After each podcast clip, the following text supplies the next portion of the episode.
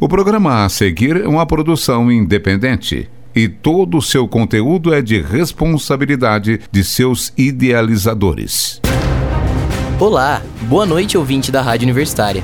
Começa agora o Tiro Livre, programa que deixa sua semana cheia de novidades esportivas. Eu sou Richard Militão e ao meu lado, Melissa Ribeiro.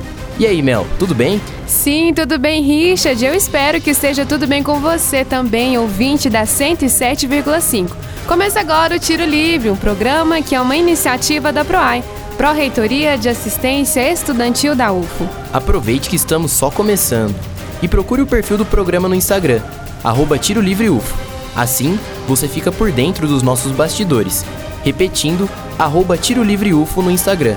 Agora ouça o que vem por aí. A divisão de acesso do campeonato amador é pauta da reportagem de Mariana Oliveira e Pedro Vitor.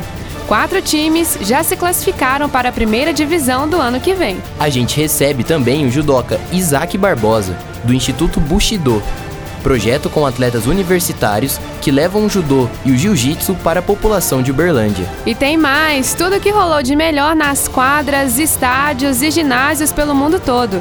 E não podem faltar os destaques esportivos da região. Não mude de estação, continue sintonizado com a gente, porque o Tiro Livre está no ar. Segunda-feira também é dia de resenha. Porque o esporte não para. Está começando. Tiro Livre.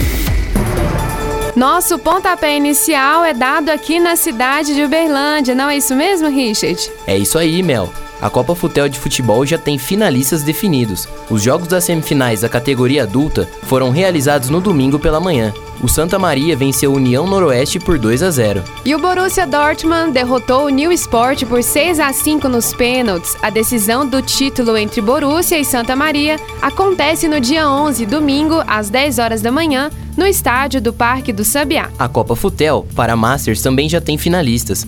O Oswaldo Rezende venceu com facilidade o time do Canaã por 6 a 1. Na outra semifinal, Martins e Bandeirantes empataram no tempo regulamentar e o Bandeirantes levou a melhor nos pênaltis, pelo placar de 4 a 3. A final da modalidade entre Oswaldo Rezende e Bandeirantes acontece também no Parque do Sabiá no dia 11 às 8 da manhã. A competição é organizada pela Liga Urbelandense de Futebol para atletas com idade superior a 45 anos. Bora falar de campeonato amador? O Vasco da Gama foi efetivamente punido com a perda de seis pontos depois da briga generalizada no jogo contra o Luizotti.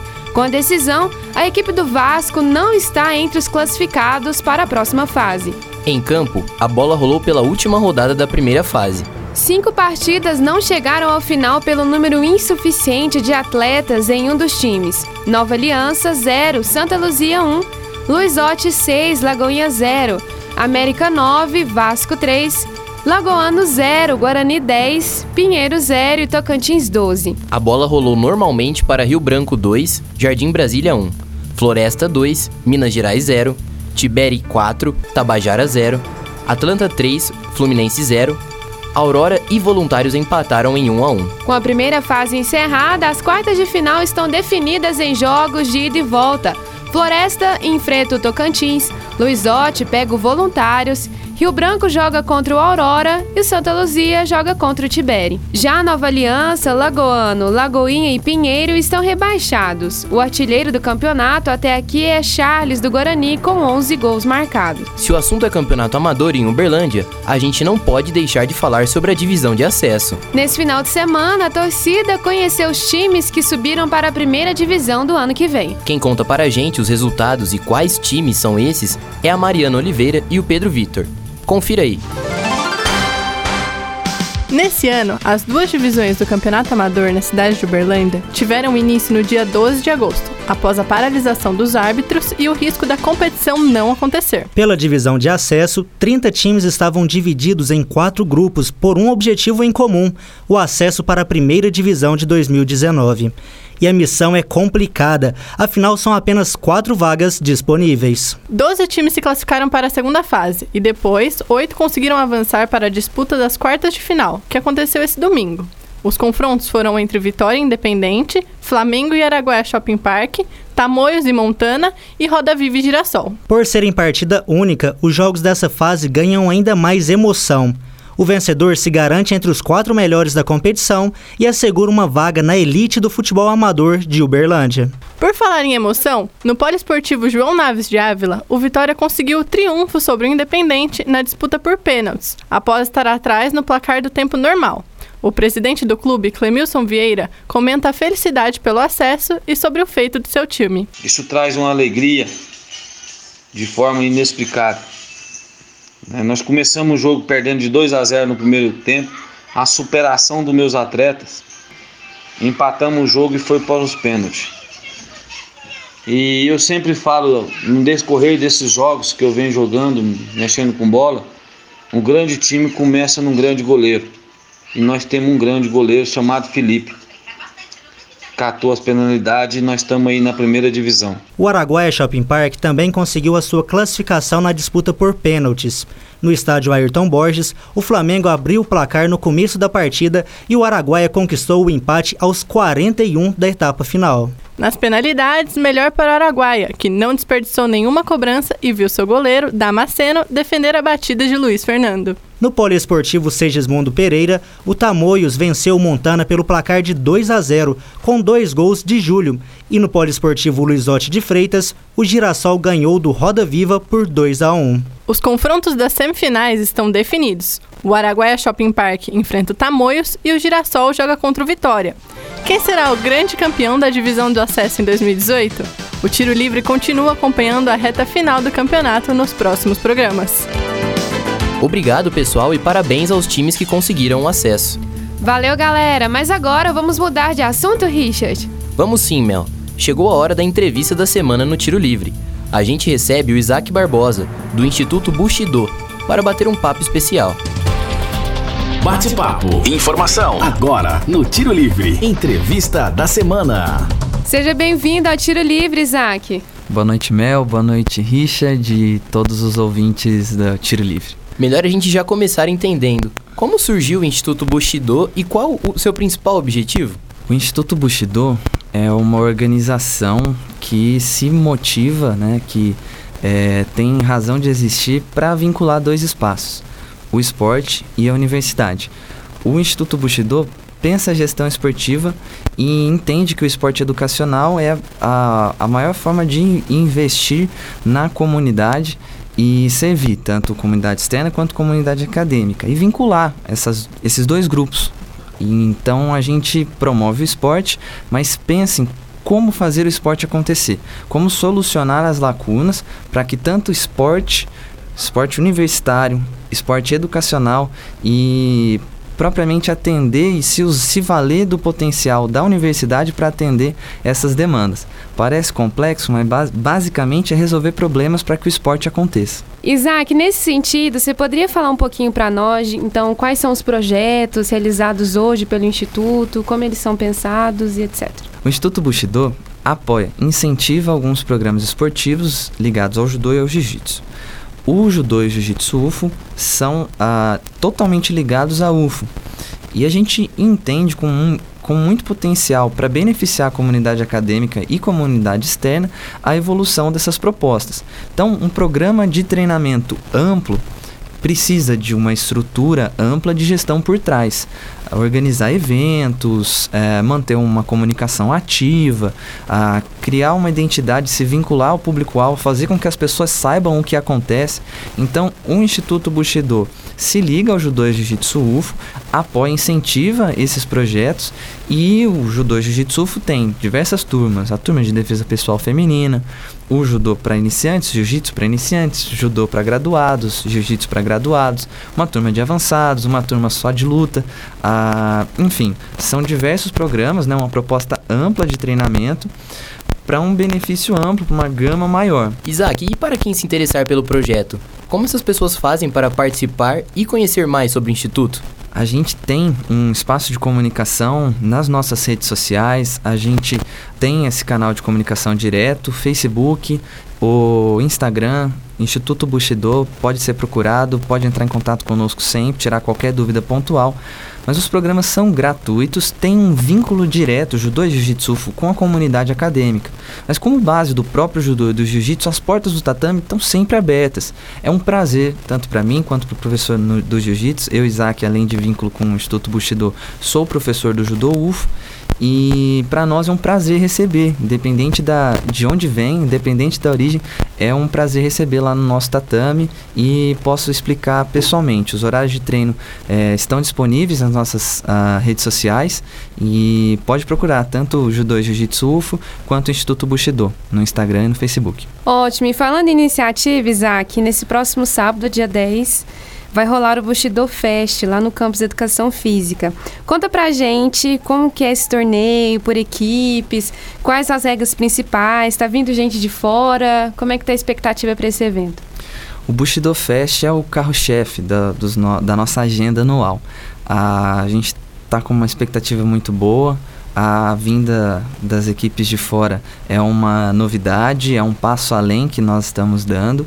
Um grande prazer receber essas equipes universitárias que vêm de fora, São Carlos, Uberaba. É, bastante planejamento para fazer um campeonato por equipes, então um grau a, a mais de emoção quando o campeonato tem tudo de um esporte coletivo e da, da adrenalina do judô e do jiu-jitsu como esporte é, individual, mas também como coletivo. As lutas acontecem da 1 a 6 no campus de educação física, a entrada é franca, vai ser no dia 10 de novembro, sábado agora, e vai ser um, um prazer receber todos, mostrar o melhor do judô e do jiu-jitsu, e na sequência rola o festival cultural. Para nós, os ganhos com eventos são múltiplos, muito bacana a poder fazer isso pela comunidade. A entrada é gratuita nos dois eventos e a gente pretende oferecer muitas atividades, muitos ambientes para quem é, procurar pela gente lá. Isaac, aí depois desse torneio, você já comentou um pouco, vai rolar um festival cultural. Né? Você também já mencionou, mas fala pra gente um pouco mais desse festival, o que, que vai rolar realmente lá pra galera que vai estar presente. O Bushido Fest tem essa dupla frente. Logo após o torneio, começa o Festival Cultural. Da 1 às 6 o torneio, das 6 à meia-noite o Festival Cultural. São as expressões artísticas que a comunidade oferece, a comunidade acadêmica, a comunidade externa. A gente abre esse espaço poesia, fotografia, escultura, vários, uma exposição de arte bem completa e uh, shows que a gente disponibiliza, atrações musicais, uma alameda gastronômica bem completa, várias opções é, para alimentação e uma opção muito legal, né, para integração, para social, uma, uma atração para o sábado à noite, uma opção para sair no sábado, aproveitar um ambiente legal, entrada gratuita lá no campus de educação física e é, esses diversos ambientes, uh, uma atmosfera com uh, muitas possibilidades de experiência num, num evento feito totalmente para a comunidade. Muito obrigado, Isaac. Foi muito bom a gente debater sobre o judô, que é um esporte que não é tão falado né, nesse ambiente esportivo. A gente agradece muito a sua presença. É, Isaac, então, em nome do Tiro Livre, né, como o Richard já falou, a gente agradece demais é, sabendo que é uma iniciativa de dentro da universidade, né, mas que atende não só a universidade, mas também a comunidade de fora, é de suma importância que o Tiro Livre também dê espaço para projetos como esse. Dia 10, então, né, galera? Vamos ver se a gente cola lá, né? Dá uma força pro evento e tudo mais. E é isso, vocês contem sempre aqui com o Tiro Livre. A gente deseja para vocês aí mais um ano aí de trabalhos, que tudo seja fantástico. Eu agradeço muito a a oportunidade de poder falar. É, espero ter comunicado de forma clara o, o, nosso intuito de vincular né, o espaço universidade, o espaço esporte e fazer algo é, construir um legado positivo pelo judô, pelo jiu-jitsu, pelo esporte universitário. Os nossos itens de agenda e todos os nossos treinos existem para alcançar pessoas. E para quem quiser saber mais, nós é, disponibilizamos o nosso contato. Pode procurar por, por, todos nós. Vai ser um prazer é, nos aproximar e, enfim, manter portas abertas sempre. Depois desse papo super legal, Juliano Damas leva até você os destaques esportivos da semana. O que será que rolou no Brasil e no mundo? Fala aí, Juliano. Destaque da semana. Boa noite, Richard. Boa noite, Mel. Boa noite, ouvintes da Rádio Universitária. Começamos o nosso giro esportivo com o tênis. Na grande final do Masters 1000 de Paris, o jovem Karen Khachanov surpreendeu o número 1 um do mundo, Novak Djokovic, e venceu o sérvio por 2 sets a 0. Essa é a primeira grande conquista do russo de 22 anos. Vamos agora para os campeonatos europeus. Na 11ª rodada da Premier League, o líder Manchester City continua imbatível e agora goleou o Southampton pelo placar de 6 a 1. O vice-líder da Premier League agora é o Chelsea. Com uma bela atuação do espanhol Álvaro Morata, os Blues venceram o Crystal Palace pelo placar de 3 a 1. Quem perdeu a segunda colocação foi o Liverpool. No grande clássico da rodada, os Reds empataram com o Arsenal em Londres por 1 a 1. O Manchester United venceu na rodada. Os Red Devils venceram o Bournemouth por 2 a 1 com um gol de Rashford nos acréscimos. E tivemos brasileiros brilhando na Inglaterra, viu? Na vitória do West Ham diante do Burnley, Felipe Anderson anotou dois gols e foi o destaque da partida que terminou em 4 a 2 para os Hammers. Em Liverpool, Richarlison foi o protagonista no triunfo do Everton sobre o Brighton. Ele também marcou dois belos gols na vitória de 3 a 1 sobre os visitantes. Vamos agora para a Espanha. O líder Barcelona emplacou mais uma vitória na temporada. Sem a presença do argentino Lionel Messi, quem assumiu a responsabilidade foi o atacante Luiz Soares. O uruguaio anotou dois gols e garantiu a vitória dos culés sobre o Raio Vallecano fora de casa, pelo placar de 3 a 2. O Real Madrid, agora sem o técnico Lopetegui, venceu o Valladolid por 2 a 0. O brasileiro Vinícius Júnior foi fundamental para a vitória do time. Ele entrou aos 38 minutos da segunda etapa. O Brazuca fez uma bela jogada e chutou em direção à pequena área. A bola desviou no zagueiro do time adversário e morreu no fundo das redes. O rival da cidade, o Atlético de Madrid, só empatou na rodada contra o Leganés, por 1 a 1. O tiro livre agora desembarca na França. O Paris Saint-Germain segue impossível.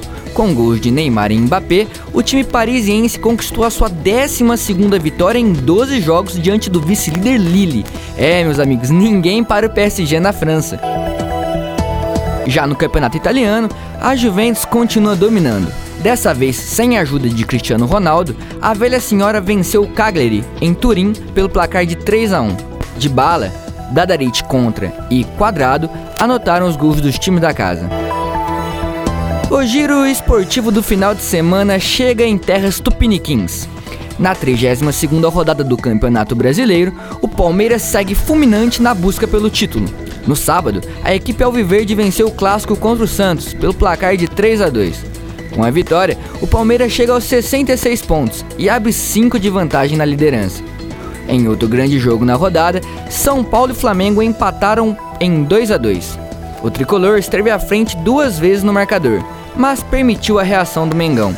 O Flamengo fica cada vez mais distante do líder Palmeiras, com 60 pontos, e o São Paulo sai de vez pela briga pelo título com 57. Quem se deu bem na rodada foi o Internacional, o Colorado venceu de virado o Atlético Paranaense pelo placar de 2 a 1. O resultado favorece o Inter que sobe na tabela e rouba o segundo lugar do Flamengo, que soma agora 61 pontos. Na segunda metade da tabela, Botafogo e Corinthians fizeram uma partida movimentada no domingo, mas quem levou a melhor foi o time carioca. Após cobrança de escanteio, Ralph mandou a bola para a própria meta e marcou contra. O Grêmio venceu o Atlético Mineiro em BH por 1 a 0 o time gaúcho se distancia do Galo e vai aos 55 pontos. Já o Atlético permanece nos 46. No Rio de Janeiro, o Vasco superou o Fluminense por 1 a 0 e em Minas, o Cruzeiro bateu a América pelo placar de 2 a 1. Neste momento, Sport e Ceará se enfrentam em Recife no fechamento da 32ª rodada da Série A do Campeonato Brasileiro. Na Série B, o Fortaleza garantiu acesso para a primeira divisão de 2019 com quatro rodadas de antecedência. O time comandado por Rogério Ceni chega aos 64 pontos conquistados em 34 jogos e agora caminha rumo ao título da segundona. Para encerrar os destaques, o mundo do MMA foi agitado no último final de semana. O brasileiro Ronaldo Jacaré nocauteou o americano Chris Weidman no terceiro round. Na principal luta da noite, o norte-americano Daniel Cormier finalizou Derek Lewis por estrangulamento no segundo round e permaneceu com um cinturão dos pesos pesados. É isso, pessoal. Volto agora com vocês, Richard Mel. Boa noite. Top, Juliano. É sempre bom ficar bem informado. Valeu, Ju! E outro assunto que merece destaque é a Copa Libertadores da América, o principal torneio de clubes do nosso continente. Na semana passada, o River Plate eliminou o Grêmio e o Boca Juniors passou pelo Palmeiras. Com isso, a final da Liberta será um clássico argentino que promete pegar fogo. Para falar sobre esse assunto, convido o João Pedro, da equipe do Tiro Livre. E aí, JP, tem algum favorito para essa final? Então, Richard, é uma final entre dois grandes clubes argentinos, Boca e River. É, que por ser um clássico, eu não acho que a gente pode cravar diretamente quem é o melhor time é, e o favorito por, por, por consequência, mas eu acho que vai ser um grande jogo. É, tanto o Boca quanto o River tiveram pela frente grandes equipes, né? O Boca recentemente eliminou o Palmeiras, o River eliminou o Racing num clássico também argentino e passou pelo Grêmio, vencendo inclusive lá no, em Porto Alegre. É, você acha que esses foram os dois melhores times da competição? Cara, é difícil falar sobre quais foram os melhores times, porque se você for colocar no papel, a imprensa argentina em si também cravava Grêmio e Palmeiras como favoritíssimos das finais. É, o Grêmio era tido como o grande matador de clubes argentinos e o Palmeiras era sempre falado como o time que tinha um elenco mais recheado de craques. Eu acho que River e, e Boca estão dentro de, de uma elite de clubes que se reforçaram bastante para essa competição. E eu acho que não seria menos justo dizer que eles não merecem estar onde estiveram. Mas é claro que olhando assim para o papel, eu acho que uma final entre Grêmio e Palmeiras, por exemplo, também seria bastante representativa. Só que a gente sabe que no futebol, no esporte, é, nem sempre é tudo como é, a gente espera que vá ser. O futebol é uma caixinha de surpresas. Aproveitando esse gancho que você mencionou, Palmeiras e, e Grêmio, você acha que os clubes brasileiros deixaram um pouco a desejar? Porque a gente vê o Flamengo teve um grande investimento ao longo do, da temporada, trouxe grandes jogadores é, fez contratações caríssimas como o Vitinho. É, o Palmeiras também se reforçou nesse ano todo, trouxe diversos jogadores. O Grêmio já optou por manter a base, mas da mesma forma continuou tendo aquele mesmo futebol vistoso, uma equipe que sempre era dada como favorita. Você acha que os clubes brasileiros poderiam ter chegado um grau acima durante a competição? Cara, eu acho, sabe? Porque é que nem você falou, no, no, no, caso do Flamengo, por exemplo, teve a contratação do Vitinho, mas ele não teve tanto tempo para jogar uma Libertadores. É, o Flamengo vinha com nomes como Diego e Everton Ribeiro, mas eles mesmo assim não conseguiram se firmar como destaques do time. Eu também colocaria o Cruzeiro dentro desse pote aí de grandes clubes favoritos, porque era um, um time que estava jogando bem também. Mas é complicado dizer isso porque, querendo ou não, os times argentinos é, e alguns times chilenos também, alguns times colombianos, eles têm é, mais essa questão da raça. E eu vejo que os times brasileiros eles estão pegando mais é, a Libertadores com uma seriedade de uns tempos para cá. O maior exemplo disso é que nos últimos anos a gente tem tido várias finais consecutivas com times brasileiros. É, desde o Santos, passando por Atlético, chegando ao Grêmio também, enfim. Eu acho que deixaram a desejar, sim, não tem como você dizer isso, porque a gente sabe que a receita hoje do futebol brasileiro é muito maior do que quaisquer outras ligas da América Latina. E assim, em virtude disso, é claro que a gente pode dizer que essas equipes são mais bem estruturadas, mas quando chega é, em competições como a Libertadores, que tem o peso em, a partir das quartas de final, é, a gente vê que não é só o dinheiro que está ali presente dentro de campo, mas sim a, a, raça dos jogadores, a forma como eles se impõem dentro dos estádios, seja dentro ou fora de casa, isso tudo colabora. É, e JP, como você projeta essa final entre, entre Boca e River? E jogando uma polêmicazinha, você acha que um dos dois tem condição de bater o Real Madrid numa eventual final do Mundial de Clubes? Cara, então, eu falei que clássico entre times grandes é sempre é, um, uma atmosfera diferente, mas para mim o Boca leva essa e eu acho que por ser um time raçudo e cascudo, quem sabe, né, indo ao Mundial, eu acho que é um dos grandes adversários pro Real Madrid, viu? Valeu, João. Tô ansioso por essa final.